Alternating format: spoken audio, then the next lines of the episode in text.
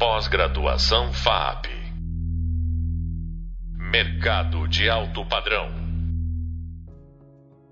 Olá, sejam bem-vindos ao podcast da disciplina de Novos Modelos de Negócios. Eu sou o professor Anderson Luiz da Silva, graduado em Design, mestre em Comunicação e doutor em Design. Iniciaremos o nosso papo falando sobre distopia moderna e pós-modernidade. Contamos hoje com a participação do professor Jorge Miklos, Jorge é sociólogo, psicólogo e psicanalista na abordagem analítica integrativa. É mestre em Ciências da Religião e doutor em Comunicação pela Pontifícia Universidade Católica de São Paulo.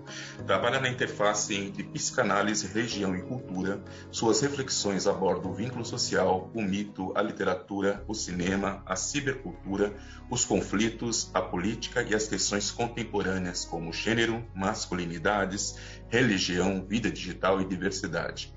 Atua como professor e pesquisador no programa de pós-graduação em Comunicação e Cultura Midiática da Universidade Paulista. Jorge, seja muito bem-vindo. Obrigado pela sua participação mais uma vez. Obrigado, Anderson. Obrigado pelo convite. É sempre uma alegria é, ter a oportunidade de refletir, interagir é, sobre, sobre questões com você. Jorge, eu tenho no, no primeiro módulo do, dessa disciplina, na parte textual, eu tenho uma imagem, uma, uma timeline, aonde eu divido uh, a história recente da humanidade, principalmente após o século XV, tá? em momentos onde eu defini como a utopia moderna, né? a construção de uma utopia é, baseada nos ideais da modernidade, que se efetiva principalmente pós-século XVIII né, e primeira metade do século XX, a distopia moderna, né, que começa, ao meu ver, com o fim né, da Segunda Guerra Mundial, é, que vai até um pouquinho depois dos anos 80, dando origem a uma nova utopia, que é a utopia cibercultural, e que já ali no final, já no tempo atual, né, já nos anos 2022, né, que estamos, é, passa já a ser uma distopia cibercultural. Então, eu gostaria de convidá-lo a refletir um pouquinho sobre essas questões né, da formação dessa da utopia moderna, da sua distopia né, e da utopia cibercultural que começa né, com tem um livro muito emblemático que é o livro do Pierre Levy que chama Cibercultura, publicado no Brasil em 1999. Para mim esse livro é emblemático, é, não porque pelo, pelo que ele acerta, mas principalmente por aquilo que ele não acerta. Né? Me parece que o livro do, de começo ao fim é, constrói uma ideia utópica e acaba por agora 20 anos depois, né, a gente consegue ver que tudo aquilo que foi pregado enquanto potência acabou acontecendo de forma antagônica ou contrária. Então, é, convido a falar um pouquinho sobre essas questões. Ah, perfeito.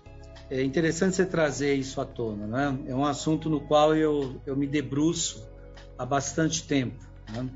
É, concordo com você é, quando você aponta que a modernidade, o nascimento da modernidade, nasceu eivado, alimentado por uma utopia futurista é, de um mundo melhor.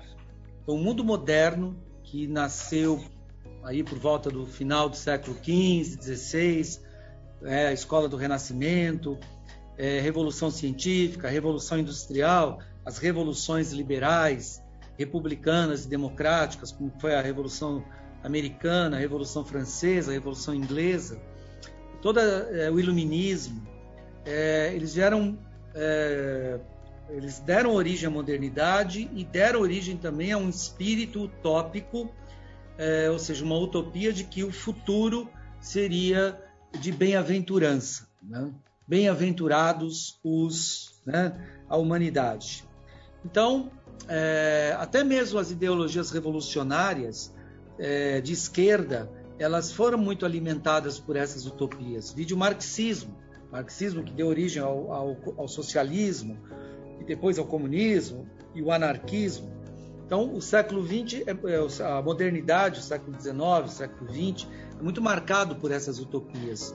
Ou seja, a utopia ela é sempre, ela tem a origem num texto do século XVI escrito pelo Thomas More, a chamada utopia, quer dizer, é um lugar que ainda não existe. U é em grego negação, topos é lugar, é um não lugar, um lugar que ainda não existe, mas que pode existir.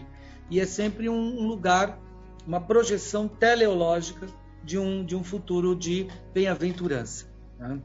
Mas é interessante porque já no século XVIII é, para o século XIX, as, as chamadas é, utopias da modernidade, o iluminismo, as utopias do progresso, as utopias da era industrial, as utopias da sociedade de mercado e as utopias da democracia já começaram a ser é, tensionadas, questionadas é, por uma escola que a gente chama na filosofia de romantismo.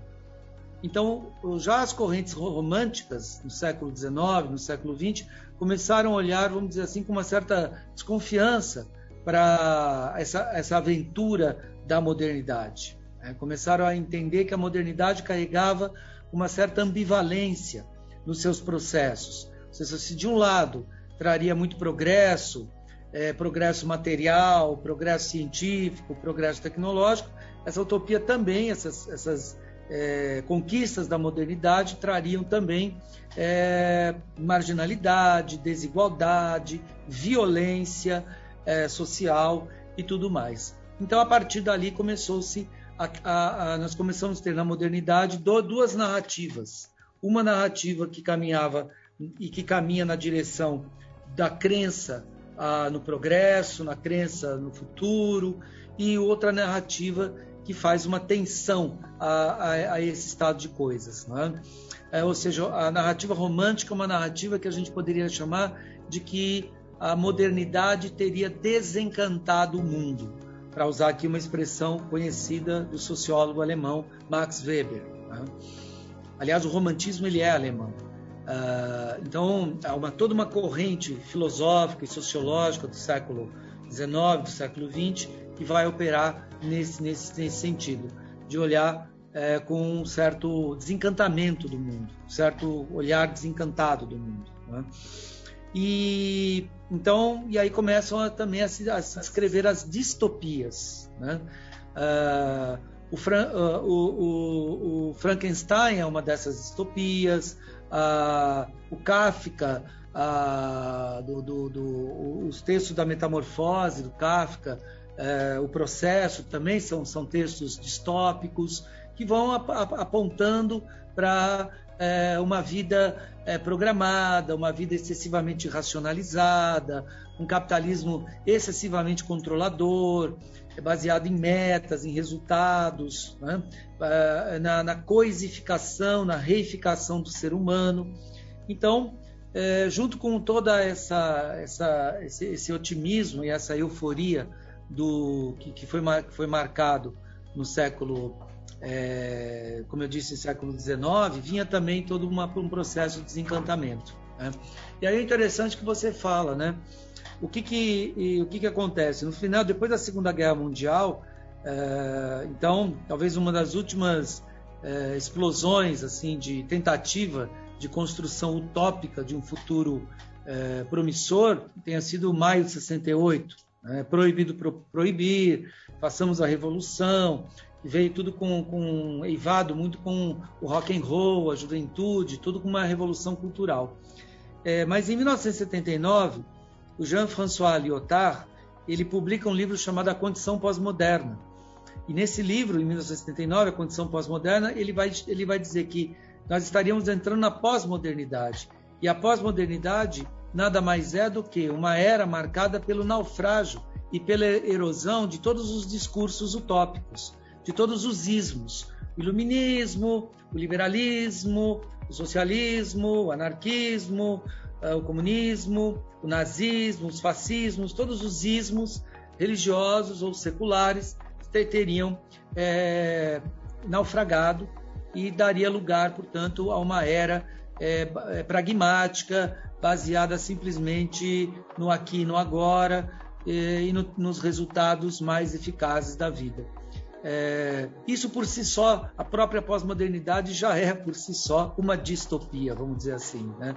porque não existe passado, não existe futuro, só existe o aqui e o agora, ou aquilo que o Paul Virilhot chama de acronia e atopia.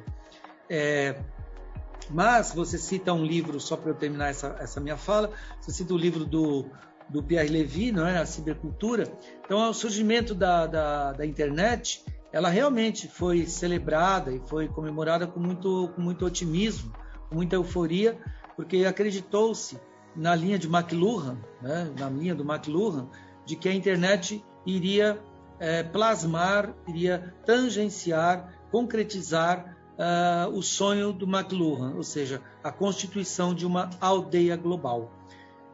Mas o próprio, a própria história, o próprio tempo, né, a própria primeira década do século XXI e depois a segunda década do século XXI mostraram que o Pierre Levy ele era é, exageradamente otimista e ingênuo. Né?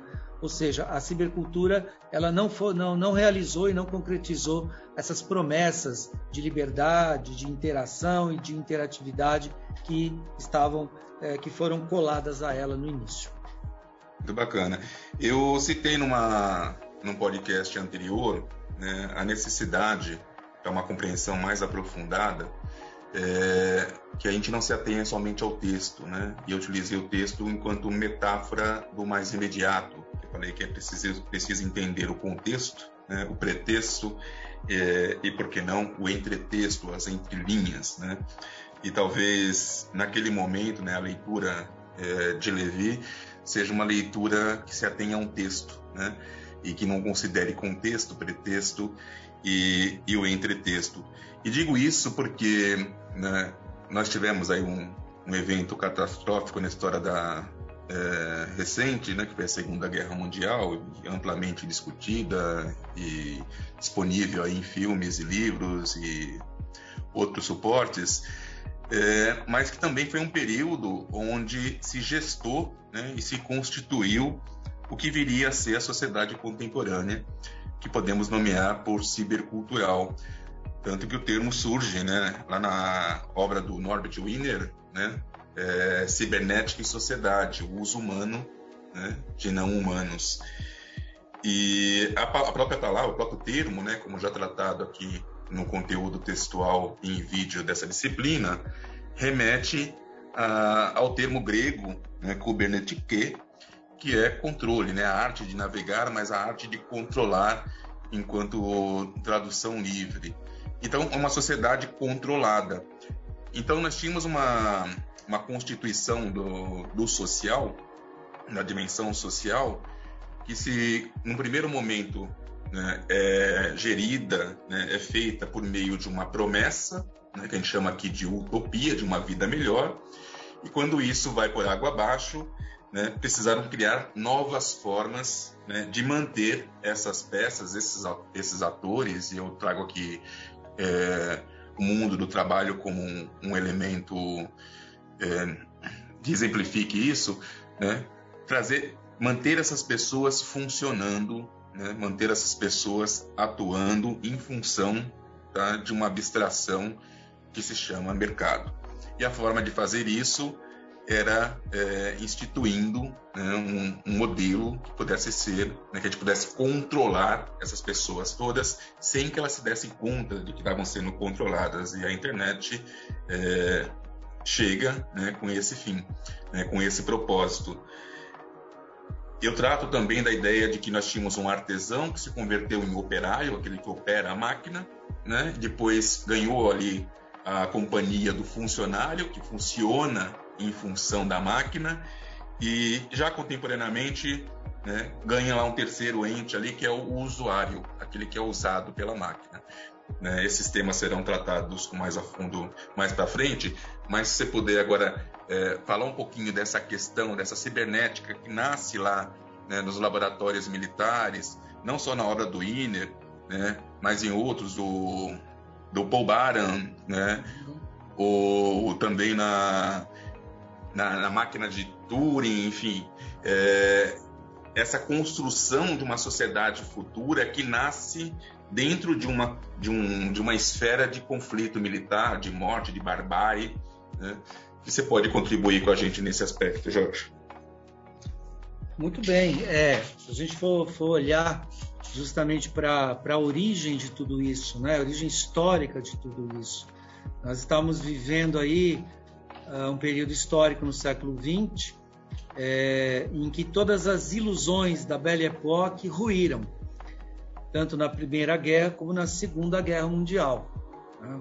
Havia toda uma expectativa no século XIX, no século XX, de que a tecnologia, o progresso, o capitalismo, a sociedade de mercado, a vida urbana é, trouxessem melhores condições de vida e de trabalho para as pessoas. E todas essas essas expectativas elas naufragaram e foram naufragando no decorrer dos acontecimentos disruptivos né, que aconteceram no século XIX e no século XX. Né? É interessante pensar que logo depois da, da, da, da Segunda Guerra Mundial, né, a Segunda Guerra termina é, é, na Europa né, em maio de 45 e na Ásia, no Japão, em agosto, setembro do mesmo ano, de 45.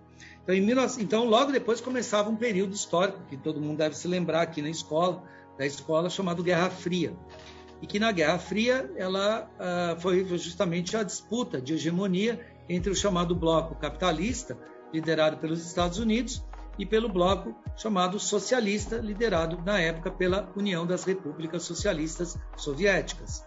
É, então, nos Estados Unidos, né, foram feitas uma série de conferências chamadas Conferências Mansi. Né? Elas, foram, elas aconteceram de 1946 a 1953.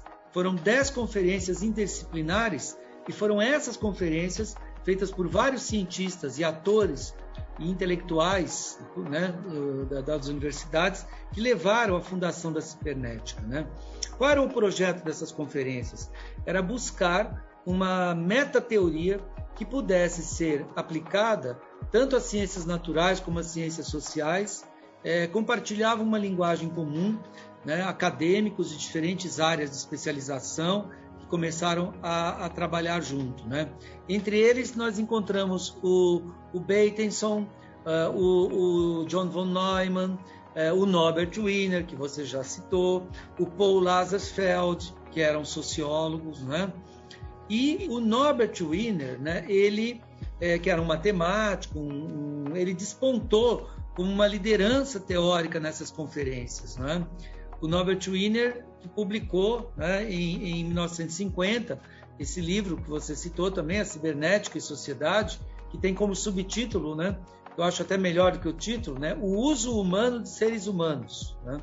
E nesse livro ele estabelece que a comunicação ela tem um valor é, sociocultural central, é, no sentido de tentar evitar o uso não humano de seres humanos. Né?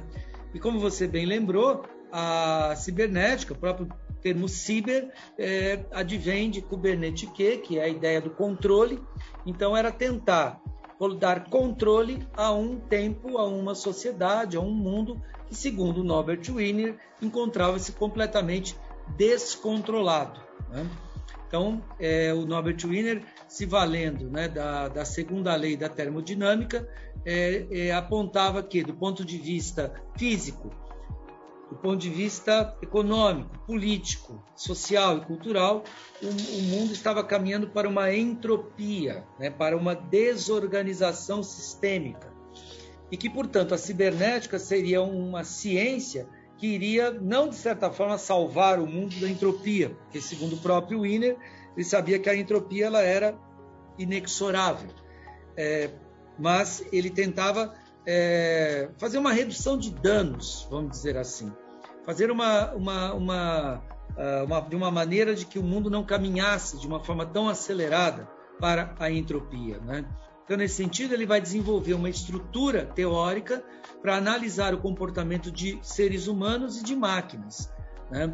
É, e, e nessa, né, nessa que ele vai criar, obviamente, a, a, a cibernética, cujo principal objetivo, segundo ele, qual era? Era combater a entropia e promover o livre e contínuo fluxo das informações. Né? quer dizer, orientando, portanto, para impedir a tendência entrópica e a degradação natural da sociedade. A teoria da cibernética, ela nesse sentido teria como principal finalidade é, o que? A manutenção e o desenvolvimento é, harmonioso e transparente dos laços sociais. E é por isso que toda a teoria cibernética acabou se transformando né, numa grande é, utopia. Bom, Jorge, é, eu gostaria de dizer que, além de uma utopia, né, vivemos um processo de totalitarismo né, mediado pela cibernética. Mas são assuntos a serem aprofundados nos nossos próximos podcasts. Então, no próximo episódio, seguiremos aí para o período cibercultural, é, onde entenderemos um pouco mais e com mais é, profundidade as decorrências e os efeitos né, de uma sociedade extremamente tecnologizada, uma sociedade que vive dentro de uma construção é, de uma construção artificial né, do seu próprio da sua própria realidade. Agradeço a sua fala, professor Jorge. Muito obrigada pela colaboração e nos vemos nos próximos podcasts. Obrigado, obrigado. Pós-graduação FAP. Mercado de alto padrão.